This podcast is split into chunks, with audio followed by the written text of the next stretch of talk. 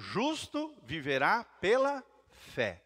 E a fé também é algo em comunhão, é uma fé em coinonia, em comunhão com os nossos irmãos. Não somos ilhas isoladas que cremos em Deus, não, somos membros do corpo de Cristo e é muito importante nós estarmos juntos aqui na casa do Senhor, todos em comunhão, em edificação, num só, num, servindo a um só Deus, em uma só fé, em um só coração, em unidade do Espírito Santo. Alguns avisos importantes.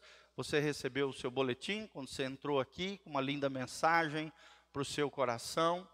Tem algumas frases ali importantes também. E nós colocamos agora um classificados ali para que você possa divulgar o seu negócio, a sua empresa, possa divulgar o seu ofício, aquilo que você faz. Já colocamos um irmão ali que me solicitou via WhatsApp. Então, se você quiser botar uma propaganda do seu negócio, curtinha, né, bem objetiva, que caiba dentro do boletim, você pode fazer isso agora, um classificados ali, um, uma espécie de guia comercial dos nossos irmãos aqui, tá? Então, somente quem está caminhando conosco tem direito a colocar ali o seu, o seu ofício, o seu trabalho, a sua loja, uma breve descrição do que você faz. Por que, que é importante isso, irmãos? Porque às vezes a gente está precisando de uma coisa ou outra e tem um irmão dentro da nossa comunidade que faz aquela coisa que a gente precisa. Né? Por exemplo, o Rafael né, tem uma distribuidora de gás, manda para nós lá as informações direitinho, nós podemos fazer um anúncio ali da sua empresa, e os irmãos que precisarem de gás, podem comprar o gás contigo. Também temos o Guto aqui também conosco, hoje ele não veio, mas também trabalha com comércio nessa área. Então, assim, é muito importante nós sabermos o que, que os nossos irmãos fazem.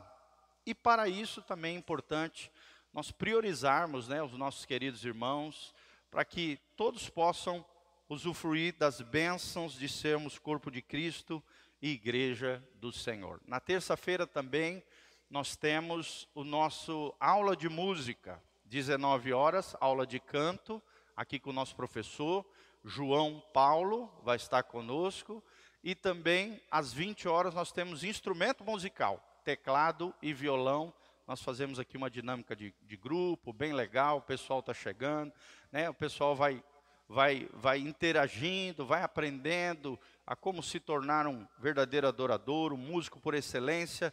Todas as terças-feiras nós temos escolinha de música aqui na igreja, à noite, 19 horas vocal, 20 horas instrumental.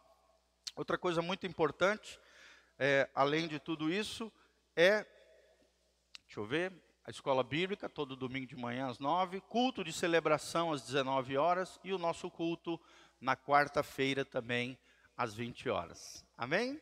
Glória a Deus? Amém. Glória a Deus. Então vamos lá. Então, pegue o seu boletim, prepare a sua oferta diante do Senhor. As crianças também, quando trouxerem as ofertas, já podem vir aqui na frente. Nós estaremos orando sobre elas. E quando nós estivermos orando, também vamos orar em favor do Valdecir, ele que é um parente né, de um irmãozinho nosso, está passando por um momento muito difícil, com câncer de, no, no pâncreas, e nós vamos orar então pelas ofertas, você pode trazer a sua oferta, e também vamos orar pelas crianças. As crianças já foram? Já? Então tá, então, beleza. Então vamos orar pelas ofertas. Pai, no nome de Jesus, estamos aqui na tua presença, queremos te glorificar, te agradecer pela vida de cada irmão precioso que aqui está, Traga cada um dos teus filhos, Pai, diante do altar, para que possam semear na casa do Senhor, que o Senhor os abençoe, que o Senhor os prospere em todas as coisas, que a bênção e a graça do Senhor esteja sobre cada um deles.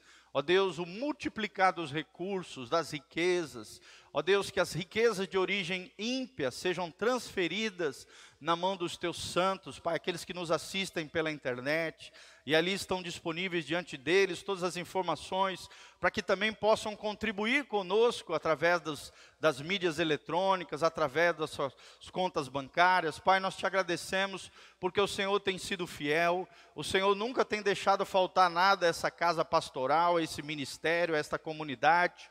O Senhor tem movido, o Senhor tem manifestado a tua graça, a tua glória, a tua unção. Continua abençoando esse trabalho. Esse trabalho não é de homens, esse trabalho pertence ao Senhor.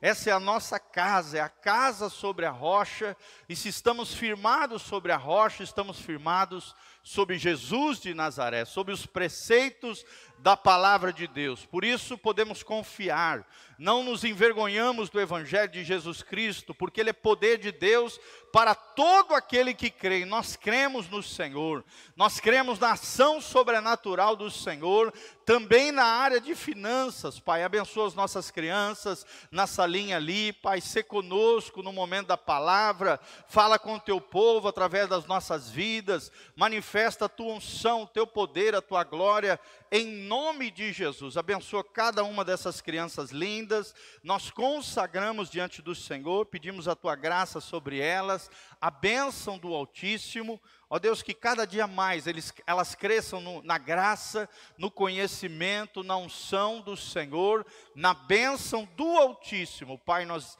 dispensamos elas, Pai, debaixo da tua graça, debaixo da tua unção, protege e guarda em nome de Jesus e fala conosco através da tua palavra. Amém, amém e amém. Podem ir, crianças, Deus abençoe. Vão lá com a professora Gi, Giovana Malafaia. Graças a Deus, brincadeira. Uma alegria, né, irmãos? Pode se assentar, fica à vontade. Neide, pode se. Fala para Neide sentar ali na, na portinha para ela poder assistir o culto. Se quiser trancar lá também, tá? A porta lá tem.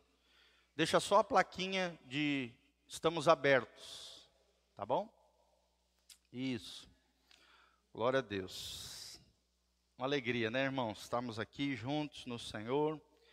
Eu queria que você abrisse então, como eu falei, Gênesis capítulo 3, versículo 1.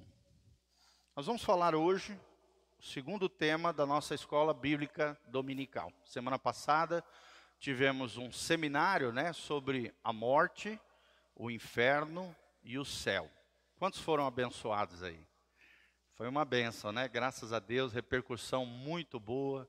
Os irmãos, né, muitos assistiram, mandaram o videozinho para outras pessoas. Você pode fazer isso, né? Mandar esse essa gravação da igreja para outras pessoas, para que outras pessoas possam ser abençoadas. E a gente ficou muito feliz de ver a repercussão positiva. Né? Agradecemos desde já nosso querido mestre, pastor, professor Irã Góes. De vez em quando o pastor Giovanni vai estar trazendo aqui conosco. Eu trago sempre os meus amigos queridos. E como é bom ter amigos e ter irmãos. Então nós vamos falar hoje, vamos estar projetando aqui a queda e as suas a queda do homem e suas consequências, tá? E aí, o nosso filhão já botou aqui Gênesis 3:1. Gênesis 3:1 é o famoso capítulo que fala da queda do homem. Os grandes teólogos já dizem que a história da humanidade ela se sintetiza em quatro momentos: a criação, a queda, a redenção e a glorificação ou consumação. Fala comigo: criação, queda, redenção e glorificação. Então são os quatro momentos. Se você estudar toda a história bíblica, você vai perceber esses quatro momentos. Se você olhar para a sua vida como cristão, você vai perceber esses quatro momentos. Criação, o dia que você nasceu. Queda, o dia que você produziu o primeiro pecado e a quantidade de pecados que você às vezes produziu ao longo da sua vida. Queda, queda do homem, a queda no pecado. Nós somos pecadores, infelizmente, às vezes tropeçamos no pecado, a queda. Mas aí vem a redenção. Terceiro momento é a redenção. Quando é que acontece isso na vida de cada cristão, na sua vida, na minha vida?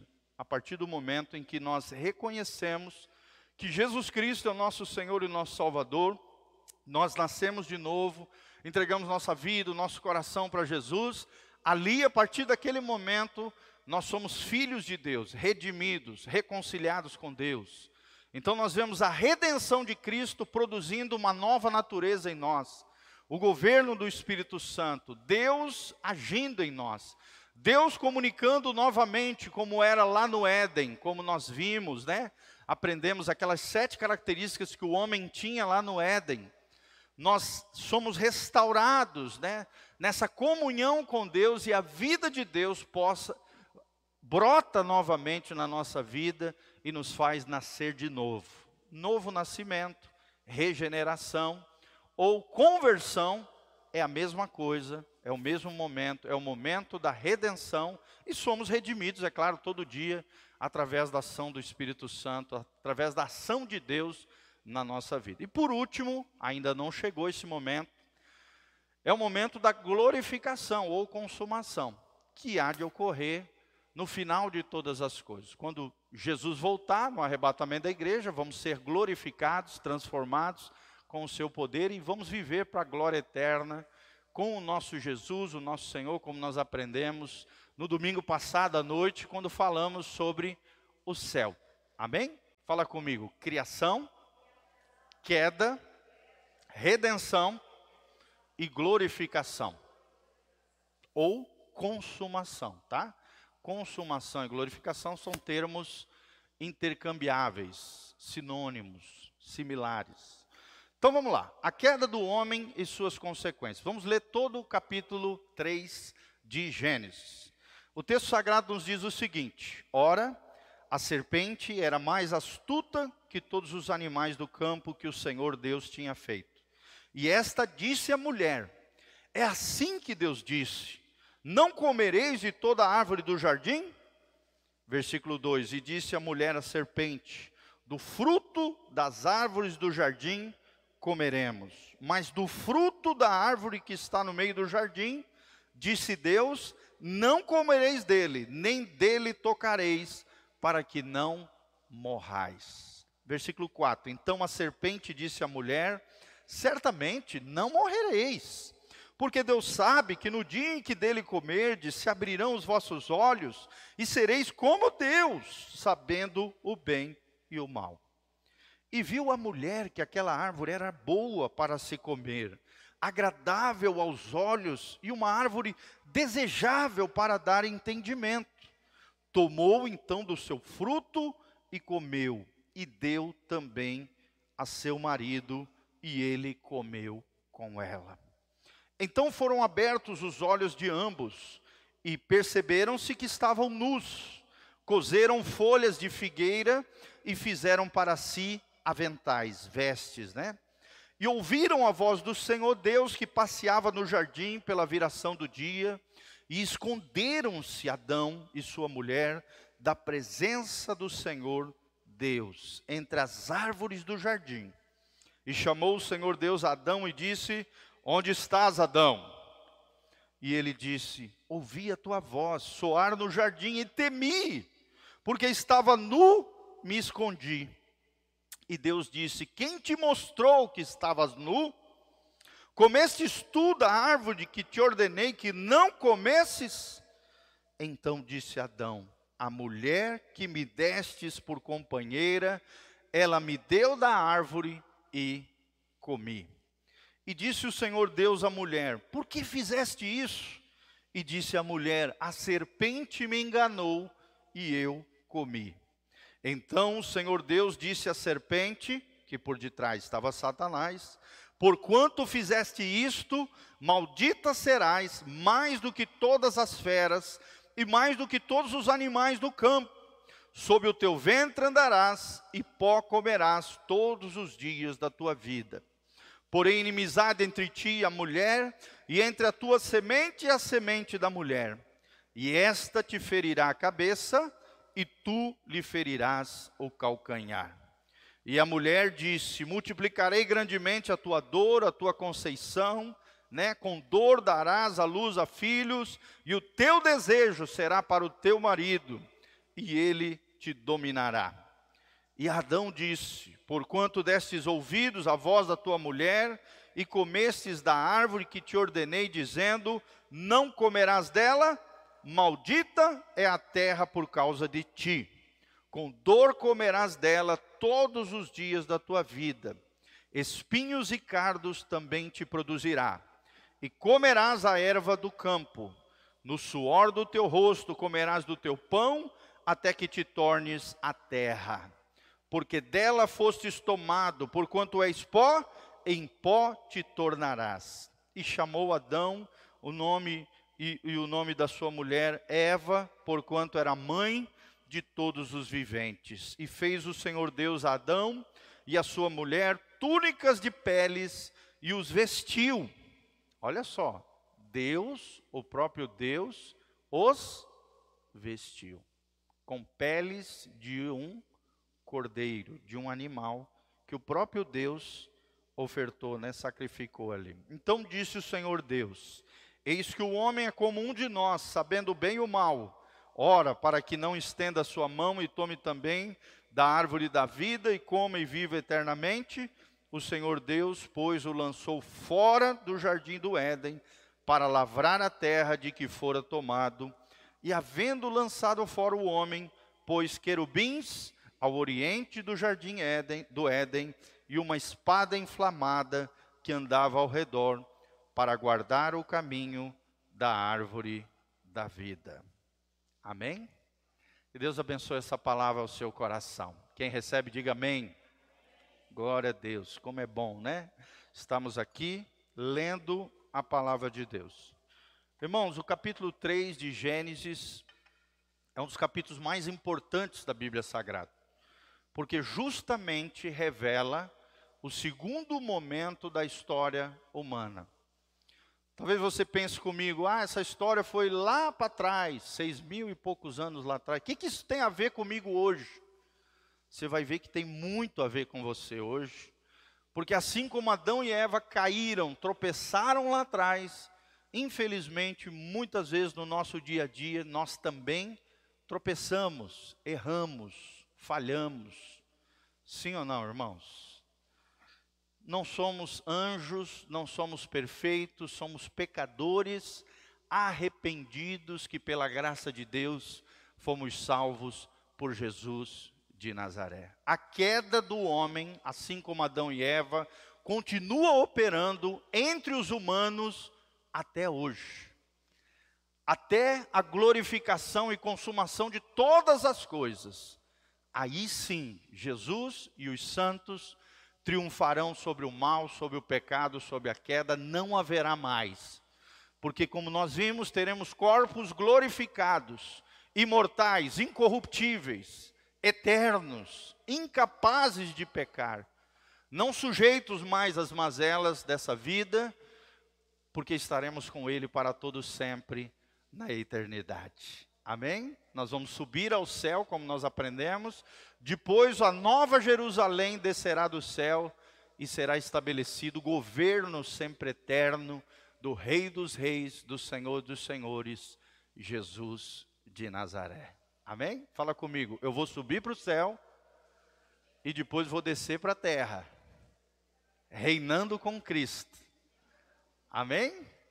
Só os vencedores, só os vencedores irão subir para o céu, descer para a terra e reinarão com Cristo por toda a eternidade. Então, essa é a nossa ministração. Pode botar lá, filho, a nossa capinha, a queda e a queda do homem e suas consequências. Então nós vamos ver que quando Adão comeu do fruto proibido, ele virou as costas para Deus. Ele desobedeceu a, a, a Deus.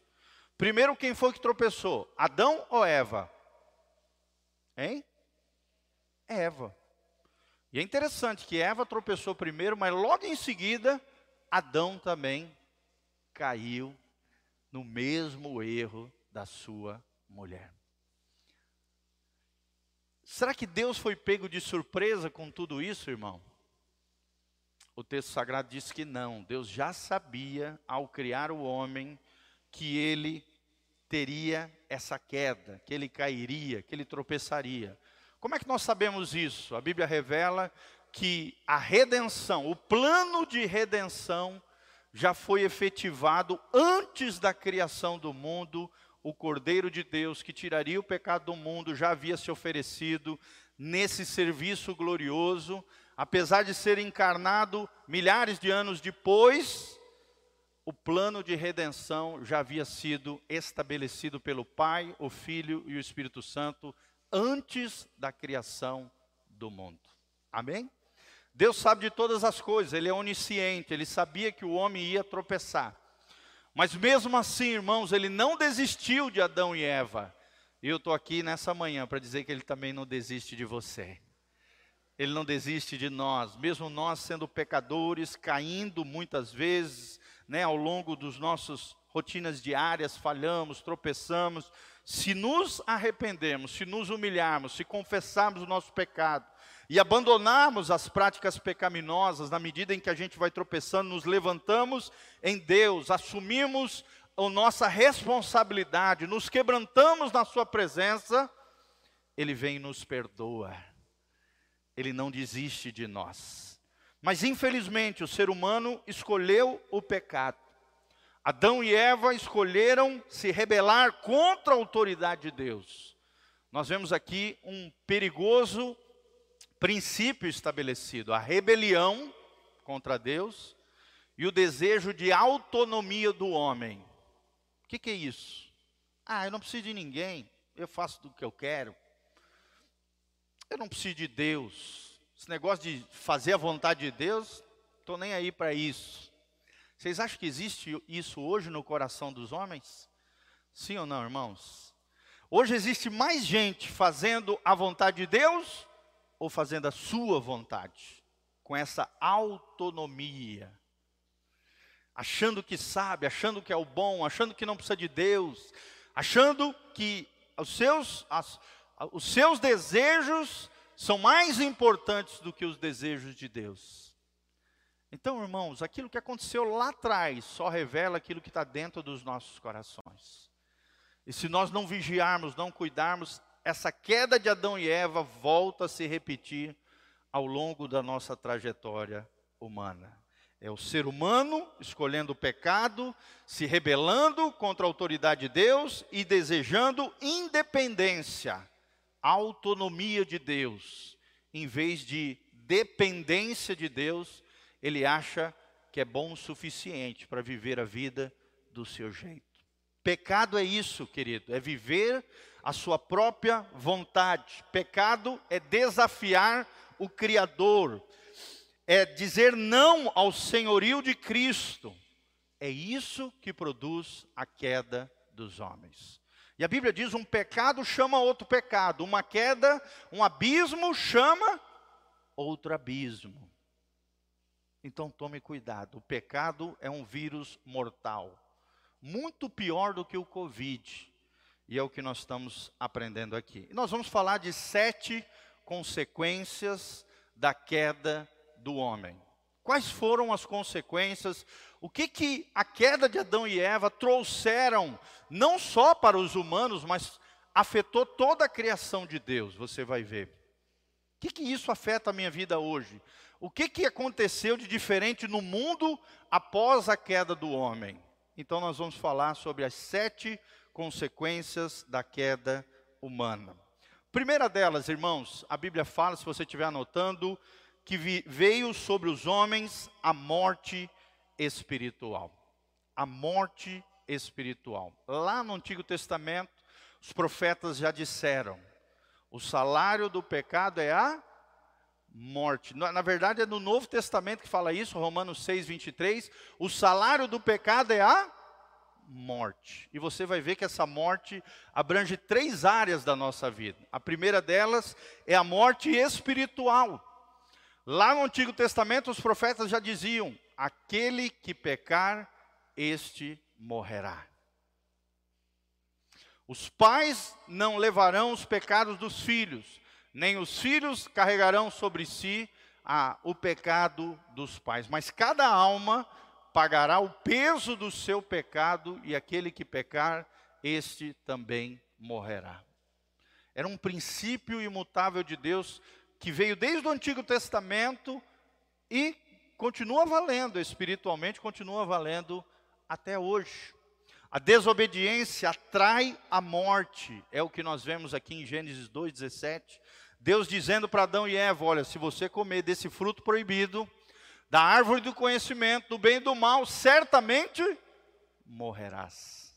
E o diabo como ele é sorrateiro, mentiroso, enganador, ele diz: Não, não é assim. Deus sabe que se vocês comerem desse fruto, as vossas mentes se abrirão. Vocês conhecerão o bem e o mal e sereis como Deus. Satanás é um enganador, sim ou não, irmãos? Um mentiroso de carteirinha, por quê?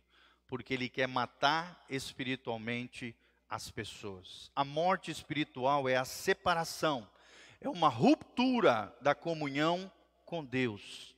É você perder o acesso à fonte da vida.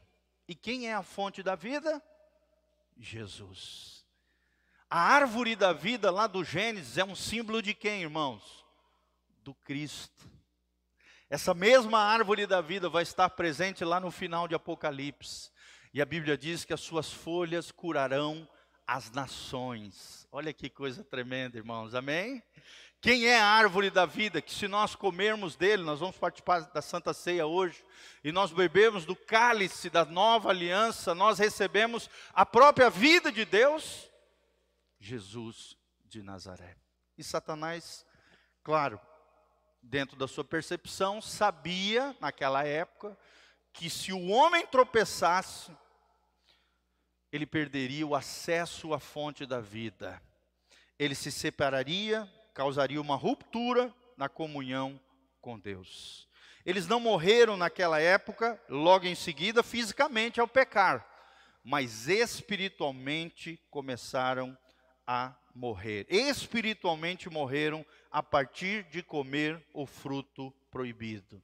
Perderam a vida de Deus. Fala comigo comer do fruto proibido, perder a vida de Deus. O que, que simboliza para nós hoje? O fruto proibido simboliza as provações, as lutas, as dificuldades, principalmente as tentações. Sempre quando a gente lembra do fruto proibido, nós lembramos do quê? Da tentação.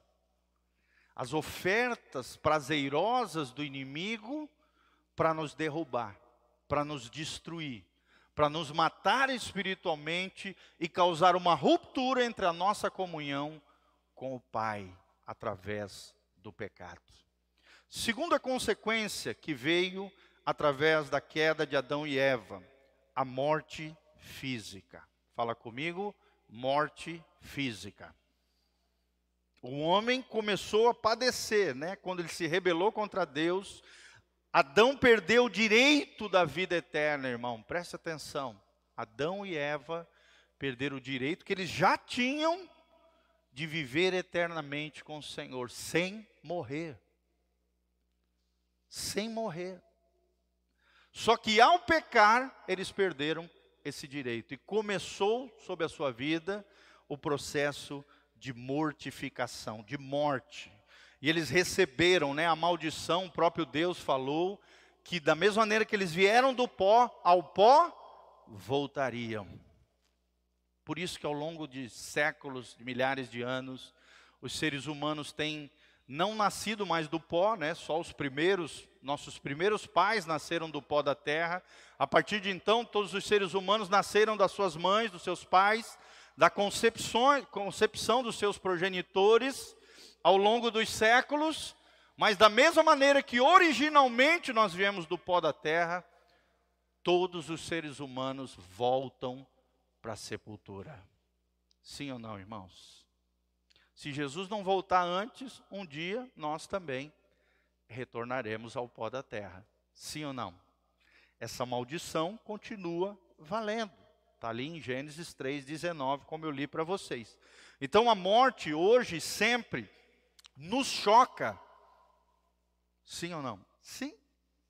Quando a gente perde um ente querido, né, alguém precioso, uma pessoa querida, aquilo nos ofende, nos machuca, nos fere. Por quê? Porque o ser humano foi criado para viver eternamente. Por isso que nos fere, por isso que nos machuca. Pode perceber, todo ser humano tem um desejo de continuidade pela vida. Todo ser humano, quando vê um, né, uma criança falecendo, alguém em tenra idade, um jovem morrendo, a gente fica chocado com aquilo, falou, nossa, tão novo.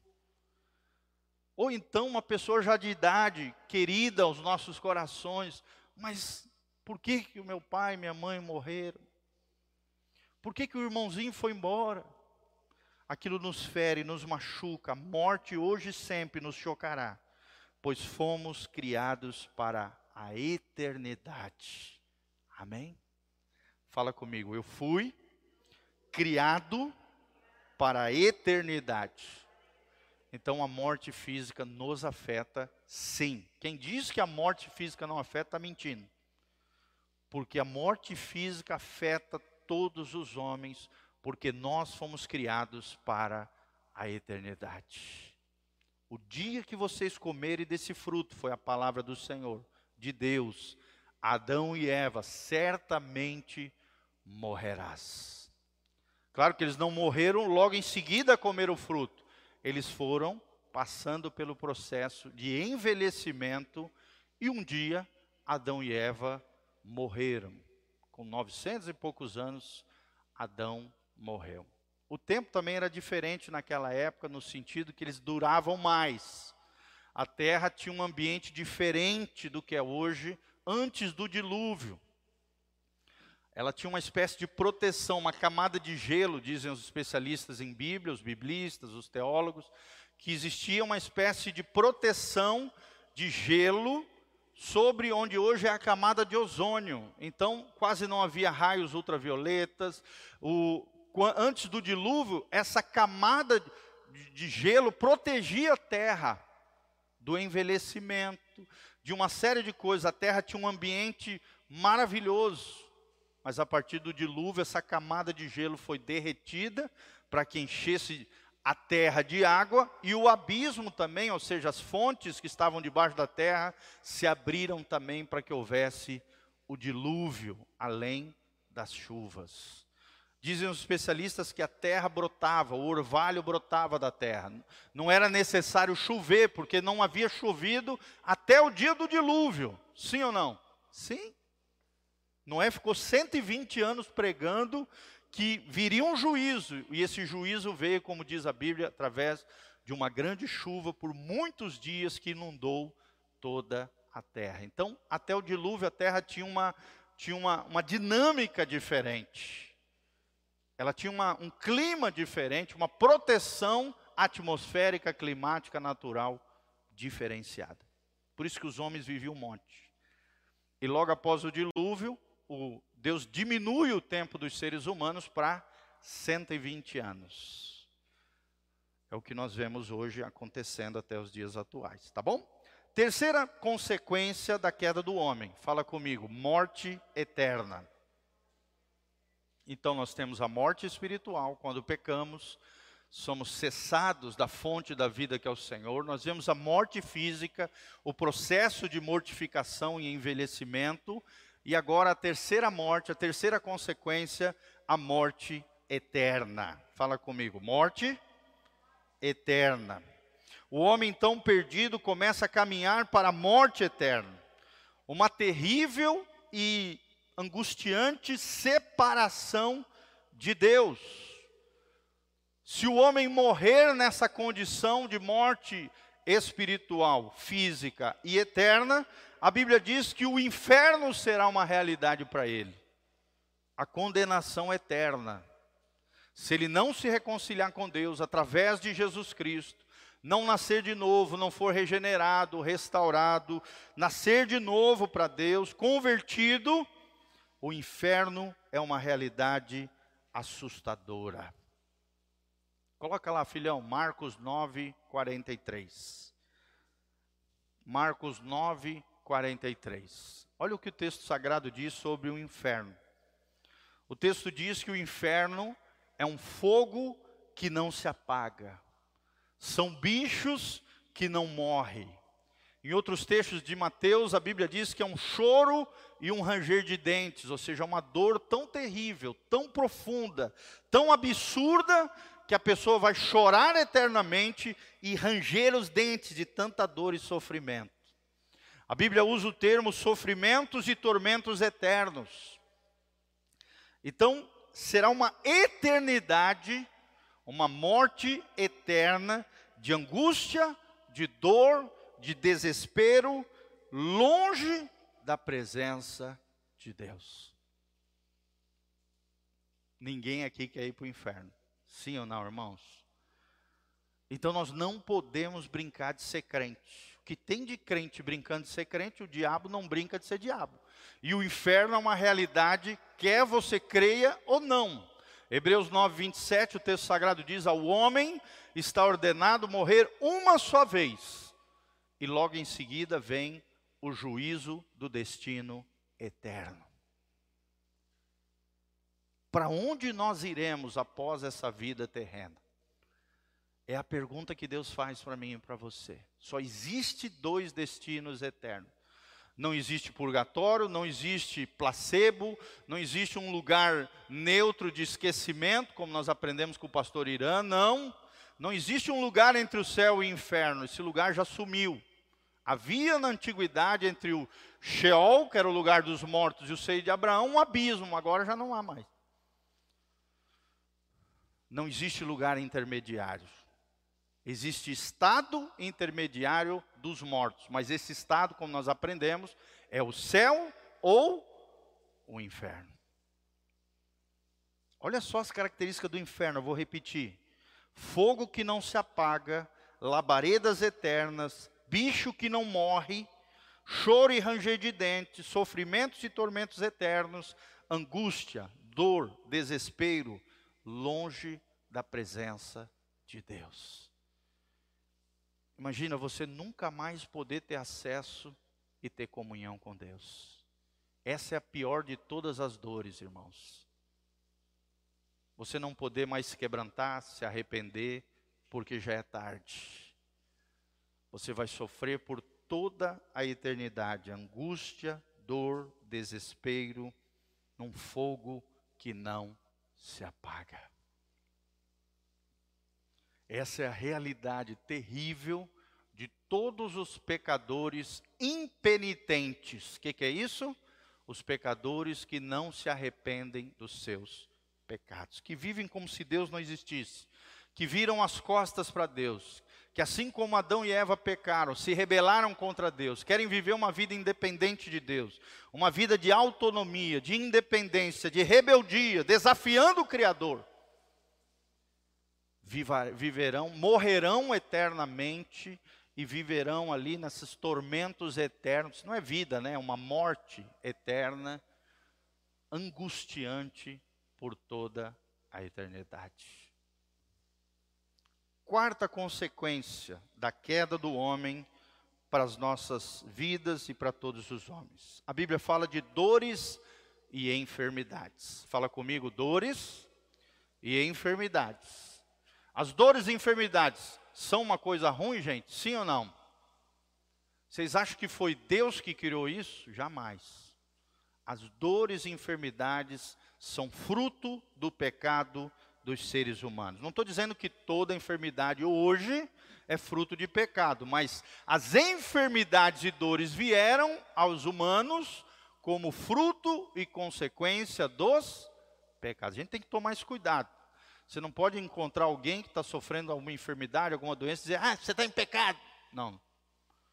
Mas as dores e as enfermidades vieram a todos os homens como uma maldição, uma consequência dos pecados. Não existia isso no Gênesis. Não existia isso no jardim do Éden antes de Adão e Eva caírem, eles eram perfeitos. Eles eram santos, nós vimos ali, eles tinham comunhão com Deus, eles tinham plena liberdade. Eles tinham um corpo santo, imagem, semelhança de Deus. Eles tinham prosperidade, abundância em tudo. A felicidade não era um alvo a se conquistar, mas era uma realidade que já estava disponível para eles. Eles tinham prosperidade no corpo, na alma e no espírito. Amém? Quem quer isso para a sua vida? Fala glória a Deus. Em Cristo, irmãos, nós podemos ter prosperidade nas três dimensões do ser humano: corpo, alma e espírito. Sim. Mas as dores e enfermidades vieram. Desde o Éden, os humanos enfrentam dores e enfermidades. lá em Deuteronômio 28, 22. Filho, bota lá Deuteronômio 28, 22. A Bíblia diz que desde o nascimento a dor nos acompanha. O espírito, a alma e o corpo se tornavam, se tornaram débeis, frágeis, vulneráveis. É o que muitas vezes nós sentimos, sim ou não, irmãos? Quando estamos passando por algum problema, alguma dor, uma enfermidade, nos sentimos pequenos, nos sentimos débeis, nos sentimos vulneráveis. Lembramos que somos apenas vasos de barro e que o verdadeiro tesouro é o Espírito Santo que está dentro de nós. Amém? Isso é tremendo, irmãos. Olha o que diz Deuteronômio 28, 22. Então, nós vemos que o corpo, ele envelhece. Sofremos o processo de morte, diferentemente da juventude, né? Ninguém quer perder a juventude, mas a gente perde a juventude, a morte, o envelhecimento vai surgindo. Todos nós passaremos por esse processo de dores, de enfermidade. Quanto mais a idade vai avançando, parece que vai aparecendo mais dores e enfermidades. Sim ou não, irmãos? Quando você está ali, né, na idade jovial, mancebo, ali, jovem, no auge, ali, no ápice do condicionamento físico, é uma coisa. Mas quanto mais a idade vai passando, as dores e enfermidades vão aparecendo. É um processo natural que veio mediante a queda dos seres humanos. Olha lá, o Senhor te ferirá com a tísica, que é uma enfermidade, com a febre, com a inflamação, com o calor ardente, com a secura, com o crestamento, com a ferrugem, te perseguirão até que pereça. Aqui a Bíblia está dizendo, Deuteronômio 28, os primeiros 14 versículos, fala da bênção de Deus a todos aqueles que obedecerem. E a partir do versículo 15 você vê as maldições sobre aqueles que desobedecerem. Entre eles, entre elas, tudo isso aqui que nós estamos lendo: doenças, enfermidades, pragas, chagas, problemas. Por exemplo, o cigarro é um exemplo de um pecado. Você está fumando ali, a Bíblia diz que o teu corpo é templo do Espírito Santo. A Bíblia diz: se nós não cuidarmos do santuário de Deus, que é o, é o templo do Espírito Santo, o nosso corpo, o próprio Deus será o nosso vingador. Então a pessoa não cuida da sua saúde, come mal, fica fumando, bebe exageradamente, né, descontroladamente, aquilo afeta o seu fígado, afeta o seu pulmão, começa a aparecer câncer em todo lugar, por quê? Porque não cuidou do templo do Espírito Santo. Desobedeceu a lei de Deus, atraiu sobre si maldição. Então, sim, existem muitas dores e enfermidades que são fruto de pecados. Nem todas elas são frutos de pecado mas muitas delas é de irresponsabilidades humanas. Cara fica fumando 30, 40 anos, não quer ter um câncer de pulmão, um câncer de garganta, um câncer na língua. E vai ter. Os especialistas dizem que a nicotina, né, o cigarro, além da nicotina, tem outras 50 substâncias tóxicas. 50 substâncias tóxicas vai trazer dor e enfermidade. Sim ou não? Por causa desse Deuteronômio 28. Se nós desobedecermos a Deus, os mandamentos de Deus, se não ouvirmos a voz de Deus, nos rebelarmos contra Deus, muitas enfermidades são afrontas diretas ao Criador. Desobediência, rebeldia. Quinta consequência da queda do homem, irmãos: miséria e desordem natural. Fala comigo, miséria e desordem natural. Isso. Aquele que governava Adão e Eva, agora é subjugado pelo pecado e pelo diabo. A terra passou a ser amaldiçoada, foi afetada pelo pecado. Por exemplo, não existia na rosa espinhos. Passou a existir espinhos abrolhos, ervas daninhas. Não existiam predadores. Os animaizinhos um começaram a comer os outros e assim ficou, surgiram os predadores. A natureza foi afetada por causa do pecado humano. O clima era perfeito, não existia furacões, terremotos, vulcões explodindo, lava descendo, nada disso. Hoje nós enfrentamos furacões, chuvas ou carência de chuvas ou excesso de chuvas, enxurradas, sim ou não, irmãos? Degelo nas geleiras, os efeitos climáticos acontecendo tanto por causa de efeitos humanos, como também ao longo de milhares de anos, o pecado foi afetando a criação. A natureza, miséria e desordem natural. A miséria mesmo veio por falta de alimento, por injustiças sociais também. Os ricos querendo escravizar e tiranizar os pobres, principalmente com relação aos alimentos.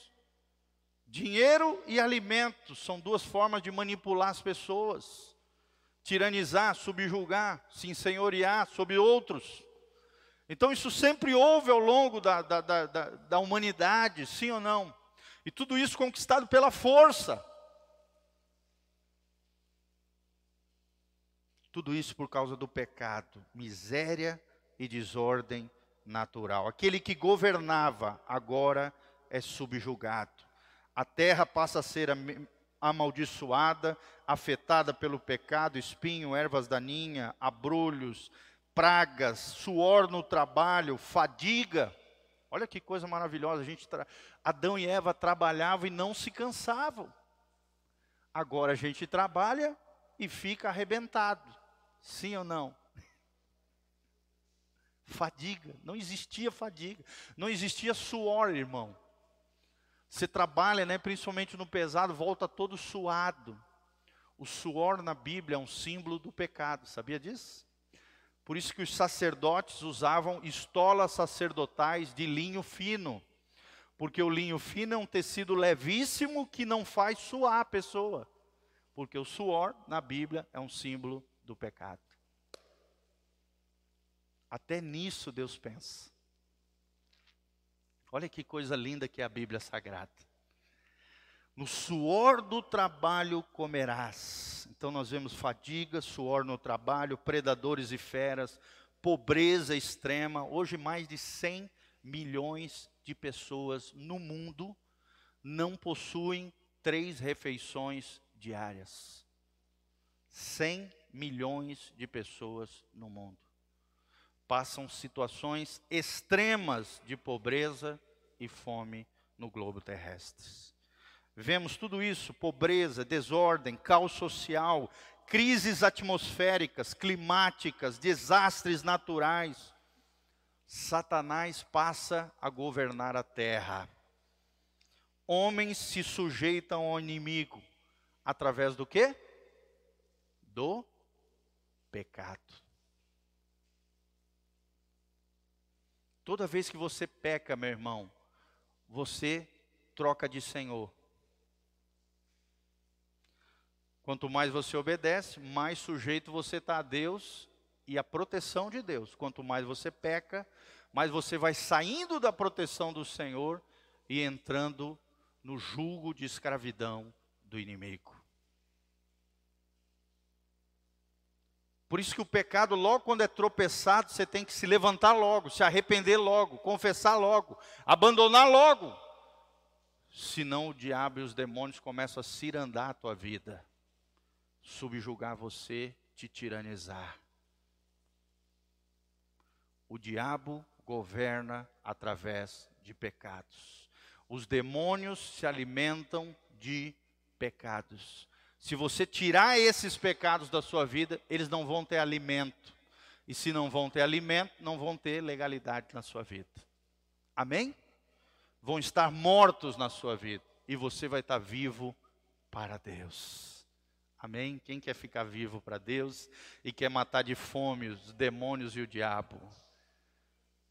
Então, pare de pecar.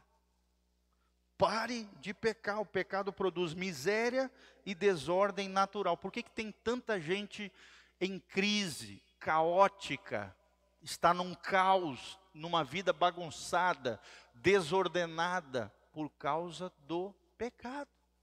O pecado trouxe crise, o pecado trouxe caos, o pecado trouxe desordem. Não só os humanos, mas em toda a natureza. É o que diz Romanos 8, 20. Abra comigo aí Romanos 8, 20. Olha o que diz. Aqui fala da redenção da criação que está sujeita ao pecado. Romanos 8, 20. O texto sagrado diz: Porque a criação, olha só, toda a natureza ficou sujeita à vaidade. Vaidade aqui pode ser trocada por pecado. A vaidade é um pecado, sim ou não? É. Sujeita ao pecado, não por sua vontade, ou seja, não foi a natureza que quis se sujeitar ao pecado. Foram os homens que entregaram a criação de Deus, que tinha sido entregue para eles, a terra e todas as coisas, foram entregues ao diabo não foi pela vontade da criação, mas por causa do que a sujeitou. Quem foi que sujeitou? Adão e Eva, quando pecaram. Na esperança que também a mesma criatura, ou seja, os seres humanos, serão libertos da servidão da corrupção para a liberdade da glória dos filhos de Deus. Amém? Quando é que vai ser essa liberdade da glória dos filhos de Deus? Quando nós estivermos reinando com Cristo por toda a eternidade. Seremos libertos, a natureza vai ser transformada, a natureza vai voltar ao seu estado original, a natureza vai ser redimida, os seres humanos desfrutarão, aqueles que foram salvos, desfrutarão da verdadeira liberdade, da glória dos filhos de Deus nesse reino eterno de Jesus de Nazaré. A Bíblia diz lá nos profetas Isaías, Jeremias, de que o boi vai pastar junto com o leão. Se botar hoje um boi e um leão no mesmo pasto, o que, que vai acontecer? O leão vai comer o boi. Os predadores vão desaparecer, vão ser, vão se alimentar de outras coisas, da própria natureza herbívoros, provavelmente. Mas não um do outro, não vai haver aquela violência, aquela hostilidade que existe entre os animais. Dois cachorros, quando vê, né? Aquela briga. Não vai ter isso. Não vai ter isso. Hostilidade, a natureza será harmônica, será perfeita. Voltaremos à liberdade e à glória dos filhos de Deus. Aleluia. Glória a Deus. Sexta consequência: escravidão espiritual. Como tem gente escravo hoje espiritualmente? Vocês estão vendo que uma coisa vai ligando a outra, né? Ao desobedecer a Deus, tornaram-se presa de Satanás. Eram autoridade de Deus, mas tornaram-se escravos de Lúcifer por causa do pecado por usarem mal a liberdade, o livre-arbítrio, o poder de escolha, perderam a liberdade, se tornaram escravos de Satanás. A Bíblia diz: tudo me é lícito, mas nem tudo me convém. Tudo me é lícito, mas não me deixarei dominar por nenhuma delas. Tudo aquilo que te domina se torna o teu Senhor. Se o pecado te domina, você é escravo do pecado. O mundano, né, para te ver como eles estão cegos espiritualmente.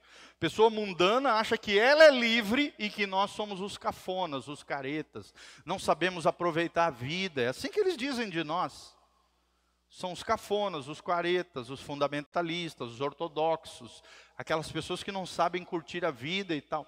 Só que elas estão cegas espiritualmente não compreendendo as coisas do reino de Deus, elas acham que são livres, só que elas são escravas das suas paixões, dos seus desejos, da sua libido, são escravas do pecado, estão na mão de demônios e são escravas do diabo. Eu tenho liberdade, irmãos? Sim. A Bíblia diz: E conhecereis a verdade, e a verdade vos libertará.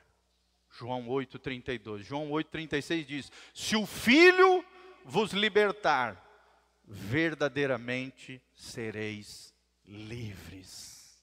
Amém? Livres das mazelas, livre do pecado, livre né, de toda essa bandalheira que existe hoje, essa inversão de valores, essa corrupção desse mundo. Eu e você somos livres. Amém? Levanta suas mãos para os céus e fala: Eu sou livre. Com Jesus eu sou livre. Os verdadeiros livres são os filhos de Deus autênticos e verdadeiros. E por último, irmãos, a sétima consequência da queda dos seres humanos é a contaminação da raça humana. Contaminação da raça humana todo ser humano foi modificado, foi afetado pela queda dos nossos pais originais, Adão e Eva. A partir de Adão e Eva, toda a semente humana foi afetada pelo pecado. Não atingiu só Adão e Eva, mas atingiu todos os seres humanos. Eles perderam a glória de Deus, geraram filhos debaixo do pecado, Todos nascemos debaixo da maldição do pecado, sim ou não? Sim. Lá em Romanos 3:10 a Bíblia fala disso. O pecado é herdado, assim como um só homem, né, transferiu a herança, a maldição do pecado a todos os homens, também um só homem, Cristo Jesus, justificará todo aquele que crê. Amém? Da mesma maneira que um amaldiçoou todos os seres humanos, um também salvará todo ser humano que crê no Salvador. Então nós vemos aqui uma esperança, uma promessa, que está lá em Gênesis 3,15, nós lemos, quando Deus olha para a mulher e para a serpente, né? Ele olha e diz assim: olha, a semente da mulher, ele olhando para a serpente, ele diz: a semente da mulher pisará na tua cabeça. Tu lhe ferirás o calcanhar, mas ela vai pisar na tua cabeça. Quem seria essa semente da mulher? Quem? Jesus de Nazaré. Amém? A mulher foi a primeira que tropeçou e caiu e pecou. Sim ou não? mas também através da semente da mulher. Olha como as mulheres são especiais para o coração de Deus. Através da semente de Maria veio quem? O representante dos humanos que triunfou sobre o pecado, que na cruz do Calvário venceu e pisou na cabeça do diabo. Venceu Satanás, expôs os demônios e o inferno à vergonha, diz lá em Colossenses, tomou sobre si todo escrito de dívida que era contra nós, cancelou na cruz do Calvário, triunfou sobre eles e ressuscitou, venceu a morte, venceu o pecado, venceu o diabo, venceu os demônios, triunfou sobre tudo e sobre todos. E quando adentrou nos céus, está lá no Salmo, diz, a Bíblia diz, né, que quando Jesus entrou, a Bíblia diz, entrai pelas portas, né? Aquele que venceu, Jesus Cristo.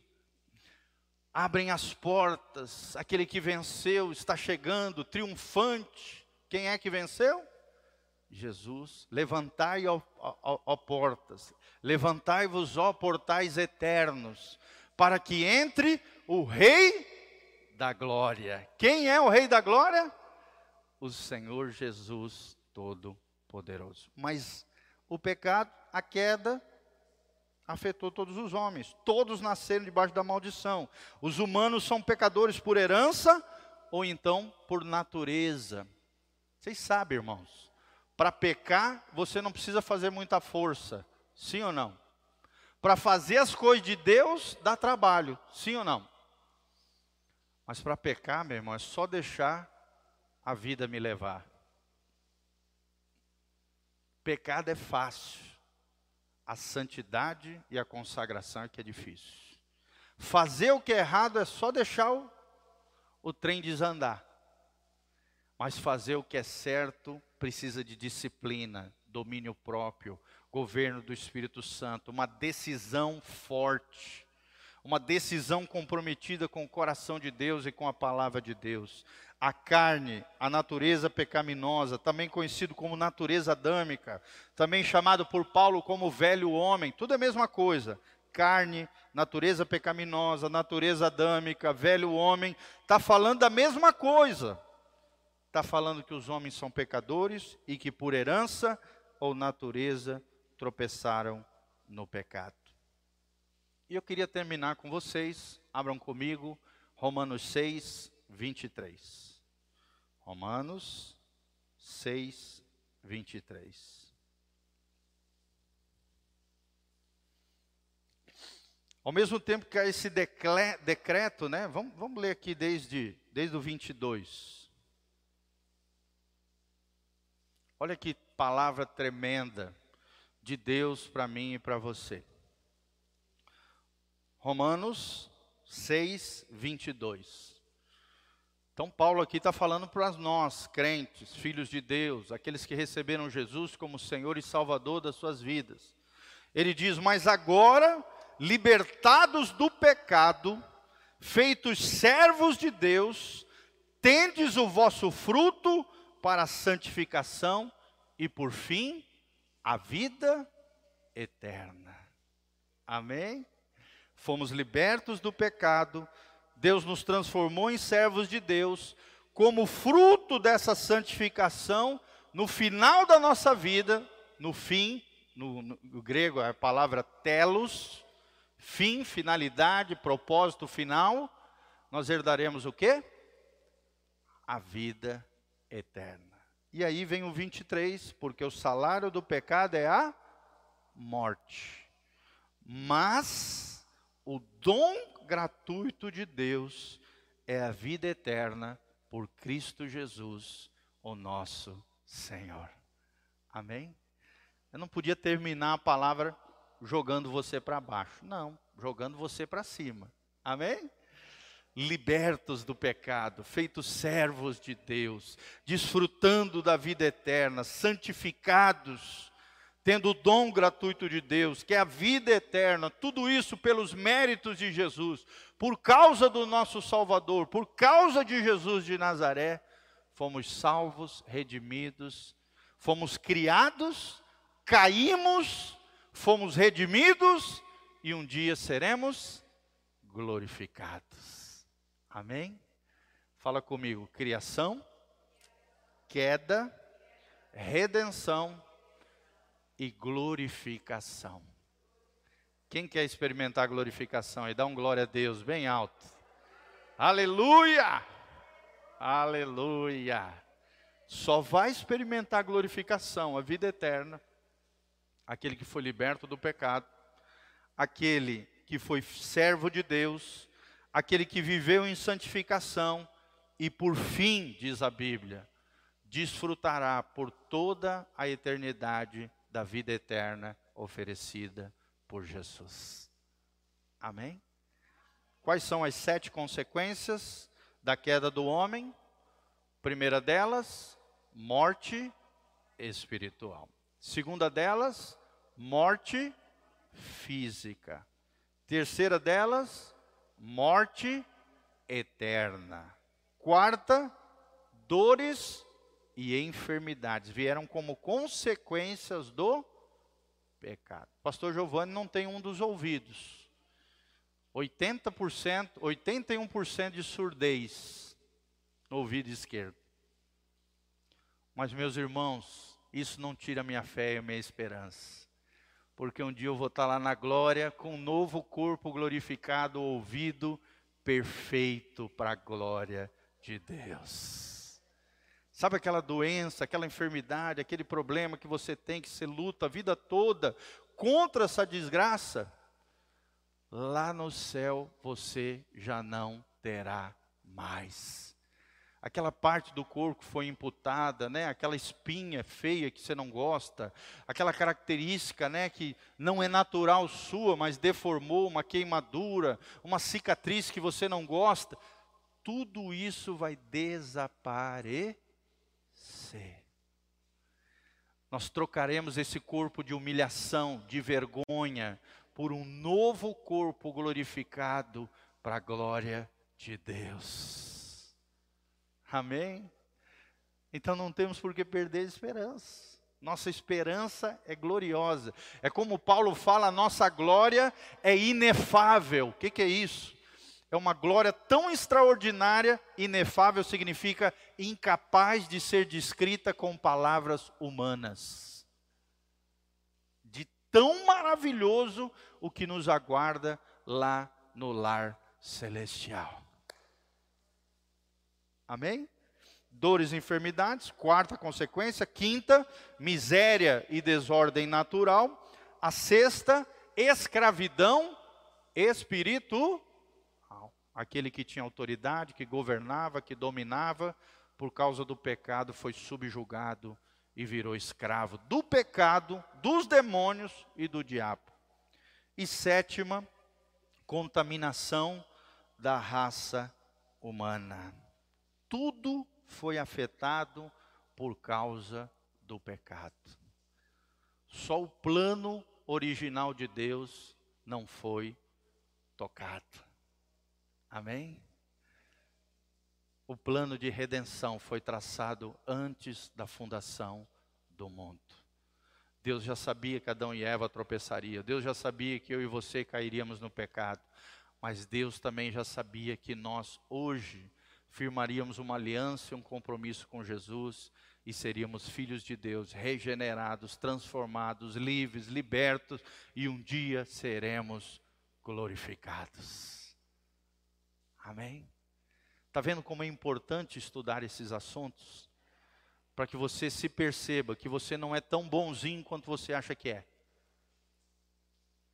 Para que você se perceba como um pecador, que longe de Deus você será banido e desconectado da fonte da vida. Para você aprender que a vida rebelde é só maldição e desgraça. Para você aprender que a vida de independência de Deus é morte espiritual, é morte na certa.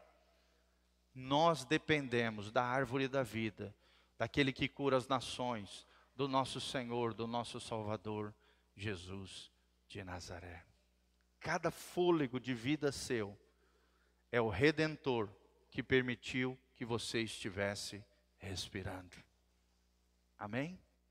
Tanto é que os mestres, os rabinos judeus, eles acreditam que a palavra Iavé, que é um tetragrama, YHWH, não tem vogal, foi acrescentado vogal ao, ao, com o passar dos anos, para se tornar Iavé, ou Jeová para nós, no nosso idioma. O que, que acontece? Esse tetragrama hebraico, que é o nome de Deus, o nome honroso de Deus, Iavé, a Bíblia nos ensina, né, os, os rabinos acreditam que quando eles, esse nome de Deus é pronunciado, é como se fosse um sopro, um, um, uma respiração, uma espécie de Yahvé, Yahvé. Só que sem vogal dá uma impressão ainda maior, de uma espécie de suspiro, de fôlego. Os rabinos antigos acreditam que cada respiração humana, por mais que você não crê em Deus, você está chamando e invocando o nome do Criador. Olha que coisa linda. O nome de Deus sai em cada respiração sua. Cada respiração nossa é a criatura reconhecendo que saiu do fôlego de vida, da vida de Deus. Amém? Eu creio nessas coisas. Você também? É tremendo isso, é maravilhoso. Por isso que o judeu ele tem tanta reverência, tanta honra né, a Deus. Ele vai, ele vai tomar um copo d'água, ele, ele agradece ao Criador. Ele vai comer um pedaço de pão, ele agradece ao Criador pelo pão que Deus deu para ele. Ele vai botar os filhos para dormir à noite, ele coloca as mãos, ora pelos filhos. Ele entra na sua casa, ele bate nas colunas das portas, já sai orando, consagrando o seu lar e a sua família ao Senhor. É uma coisa linda, irmãos. Nós temos que viver nessa dimensão da eternidade, do contato com o Criador. Vocês sabem por que, que um judeu usa aquela quipazinha aqui na cabeça, aquela rodelinha aqui de tecido? para ele sempre se lembrar que acima dele está o Criador, sobre a sua cabeça está o Senhor. Por isso que eles usam aquela quipazinha, por isso que os rabinos usam um chapéu, para lembrar acima deles está o Senhor. Amém? Vamos colocar de pé. Sofia, pode preparar aqui para a gente. Isso, os nossos queridos irmãos vão estar preparando a Santa Ceia, vamos ministrar para os irmãos. E você que está na sua casa, né, que não puder estar conosco à noite, prepara aí seu pedacinho de pão, seu cálice, seu vinho, para que você possa participar conosco da mesa do Senhor. Lembrando sempre que a mesa não é da igreja Casa na Rocha. A mesa pertence ao Senhor. Todo aquele que é nascido de novo, firmou uma aliança, um compromisso com Jesus de Nazaré, tem direito, tem acesso, tem cadeira cativa na mesa do Senhor. A Bíblia diz no Salmo 23, versículo 5: Prepara-me uma mesa diante dos meus inimigos, unge a minha cabeça com óleo e o meu cálice transborda. Amém? Quando participamos da Santa Ceia, recebemos o óleo de Deus, uma unção nova do Espírito Santo, e o cálice transbordante é um símbolo da alegria do Senhor. John Piper, né, um grande pastor norte-americano, ele diz que a Santa Ceia é um misto, é uma mescla de alegria de um lado e de reverência do outro lado. Reverência e alegria. Amém? E é isso que nós vamos participar. Você é nosso convidado aí da sua casa, você que está aqui, venha participar conosco também hoje à noite, às 19 horas. Temos duas Santa Ceia, de manhã e à noite então, se você puder, vem estar conosco à noite, às 19 horas, ou então aí na sua casa, junto com a sua família, prepare o pão, o cálice, enquanto nós estamos lendo, nós vamos celebrar a ceia do Senhor. A Bíblia diz: Porque aquilo que recebi do Senhor, 1 Coríntios 11, 23, também vos ensinei, que o Senhor Jesus, na noite que foi traído, tomou o pão e, tendo dado graças, o partiu e disse: Tomai comei, isto é o meu corpo que é partido por vós. Fazei isto em memória de mim. Olha só, irmãos, sempre que participamos da Santa Ceia, trazemos à memória o que?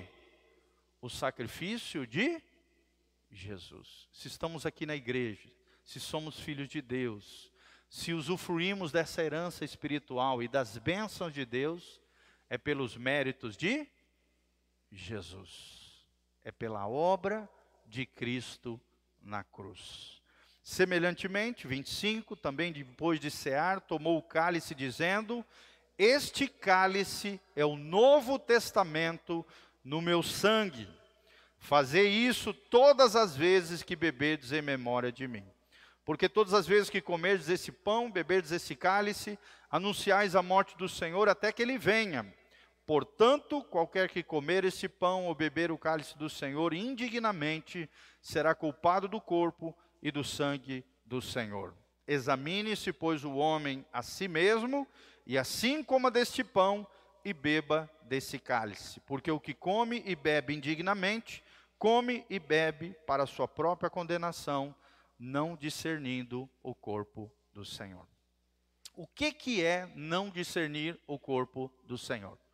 Irmãos, eu creio de todo o coração que é não compreender aquilo que envolve a Santa Ceia. É não compreender que isso não é um mero rito religioso. Não. É um cerimonial que por detrás dele existe uma realidade espiritual. Amém? quando você come um pedacinho do pão, você está comendo da árvore da vida, do própria vida de Cristo em nós. Quando você participa do cálice, você está trazendo à memória o sangue de Jesus que foi derramado na cruz e que por causa daquele sangue nós temos perdão dos pecados, redenção, reconciliação, purificação. Somos hoje amigos de Deus, servos de Deus por causa que um sangue, o sangue da nova aliança, foi derramado na cruz do Calvário. Então não é só uma, um, uma cerimônia religiosa, é também uma cerimônia, mas que por detrás dela tem uma realidade que acontece no mundo espiritual. Amém? Você crê nisso? Eu sempre ensino que nós, quando vamos participar da Santa Ceia, nós temos que ter quatro olhares. Fala comigo, quatro olhares.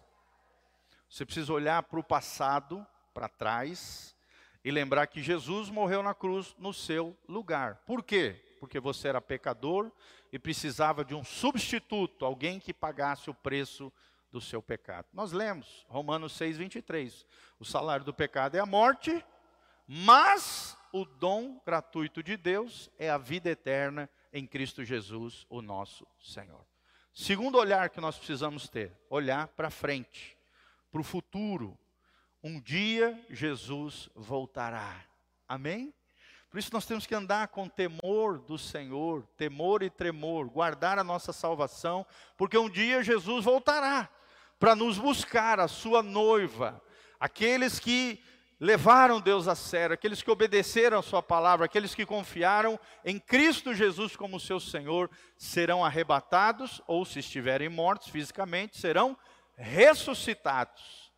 1 Tessalonicenses capítulo 4, a partir do versículo 12 em diante. Jesus voltará. Olhe para frente, nós temos esperança, nós temos um futuro, nós temos um fim glorioso, é o que cada cristão experimenta. Terceiro olhar, olhar para dentro de si. Nós lemos aqui: examine-se o homem a si mesmo, e assim coma do pão e beba do cálice. Autoexame, olhar para dentro de nós. Como é que está o nosso coração? Como é que está a nossa vida com Deus? Temos levado as coisas de Deus a sério? Temos realmente vencido o pecado ou o pecado tem nos vencido? Somos libertos do pecado ou somos escravos do pecado? Temos vivido uma vida dupla, uma vida hipócrita, uma vida de aparência? Não tome da Santa Ceia. Mas se você tem vivido uma vida genuína, verdadeira, é pecador, mas se levanta, se arrepende, conserta, melhora a sua vida, se desenvolve, se santifica, se consagra ao Senhor, participe da mesa do Senhor. A mesa do Senhor é para pecadores, pecadores que se arrependem, que confiam na graça do Salvador, que confiam na obra de Jesus na cruz do Calvário. Olhe para dentro de si.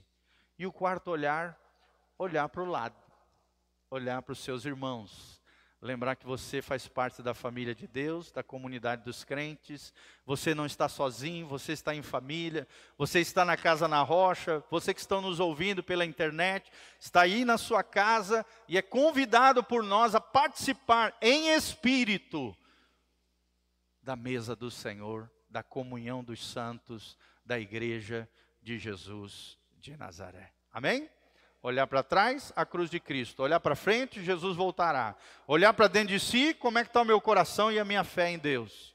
Olhar para o lado, para o meu irmão, não estou sozinho, faço parte da família de Deus. Só assim, compreendendo esses quatro olhares e tudo isso que nós falamos aqui, você tem direito, pela fé, pelos méritos de Jesus, a participar da mesa do Senhor.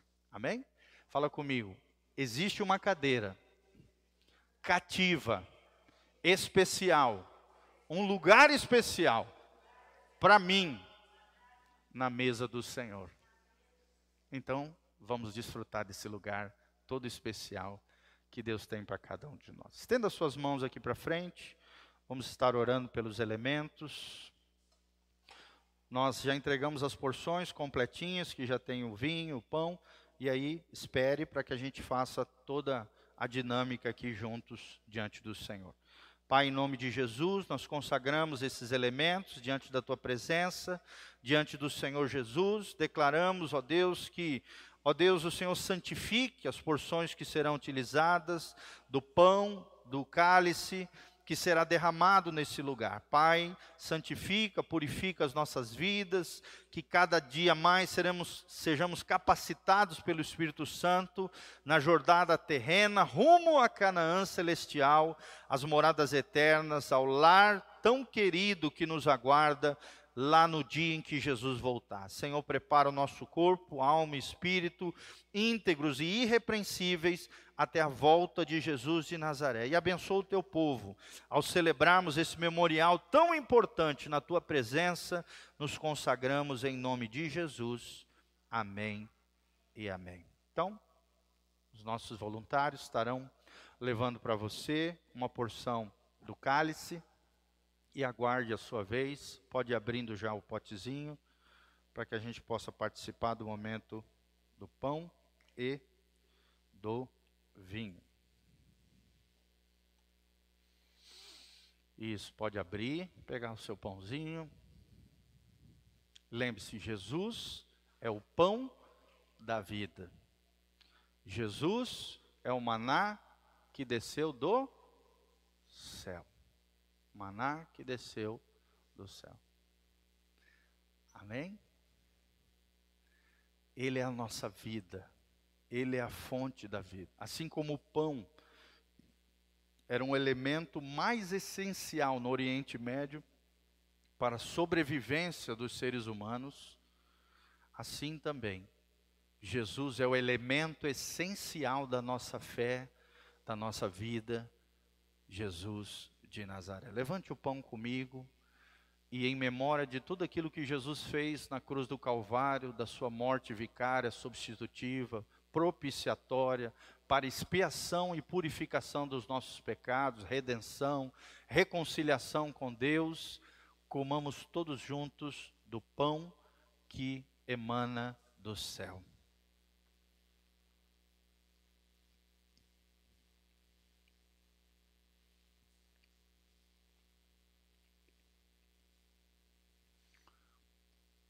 Canta comigo.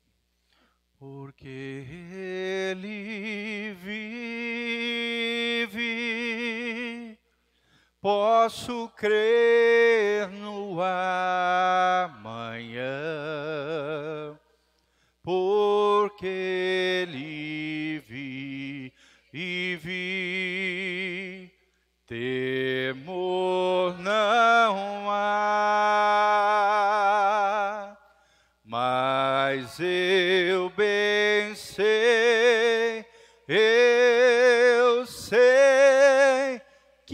minha vida está nas mãos do meu Jesus que vive está. Obrigado, Senhor, porque aquilo que recebi do Senhor, isso também vos entreguei. Que o Senhor Jesus, na noite que foi traído, tomou o pão, tendo dado graças, o partiu e disse: Tomai, comei, este é o meu corpo que é dado por vós. Semelhantemente, depois de haver ceado, tomou o cálice, dizendo: Este cálice é o novo testamento, no meu sangue. Fazei isso, é o novo pacto, a nova aliança no meu sangue. Fazei isto em memória de mim porque todas as vezes que comerdes do pão e beberdes do cálice, anunciais a morte do Senhor até que ele venha. Abra o seu copinho, o seu vaso, diante da presença do Senhor, levanta ele assim comigo, e em memória do sangue de Jesus derramado na cruz do Calvário, como propiciação, purificação, redenção pelos nossos pecados, bebamos todos juntos a uma só voz em um só coração em nome de Jesus. Amém e amém.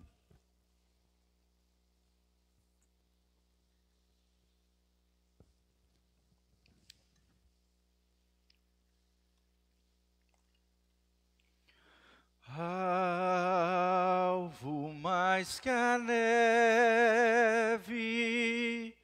alvo mais que a neve, sim neste sangue lavado, mais alvo que a neve serei. Alvo mais que a neve, alvo mais que a neve, se neste sangue lavado, mais alvo que a neve serei. Levante as suas mãos para os céus comigo, que o Senhor te abençoe desde Sião, que o Senhor faça resplandecer o seu rosto sobre ti, te encha de paz, que a graça do Senhor te alcance, a bênção, a glória, a prosperidade do Senhor venha sobre você, a tua casa, a tua família que o Senhor te purifique de todo pecado, te lave com o seu sangue precioso, mantenha íntegros e irrepreensíveis o teu corpo, a tua alma e o teu espírito até a volta de Jesus de Nazaré. Que você tenha uma semana abençoada, um mês agraciado, abençoado, próspero, de sucesso, bênção e vida do Senhor, em nome de Jesus, quem recebe da glória a Deus. Vamos dar uma salva de palmas para Jesus? Aleluia! Aleluia! Fala comigo, eu recebo o meu milagre, a minha bênção, a minha herança espiritual, pelos méritos de Jesus, pelos benefícios da cruz. Eu tomo posse pela fé, em nome de Jesus. Amém e amém. Amém, meus amados. Vão na paz, Deus os abençoe, que a graça e a paz de Jesus esteja sobre cada um de vocês, tá bom? Deus abençoe. Paz.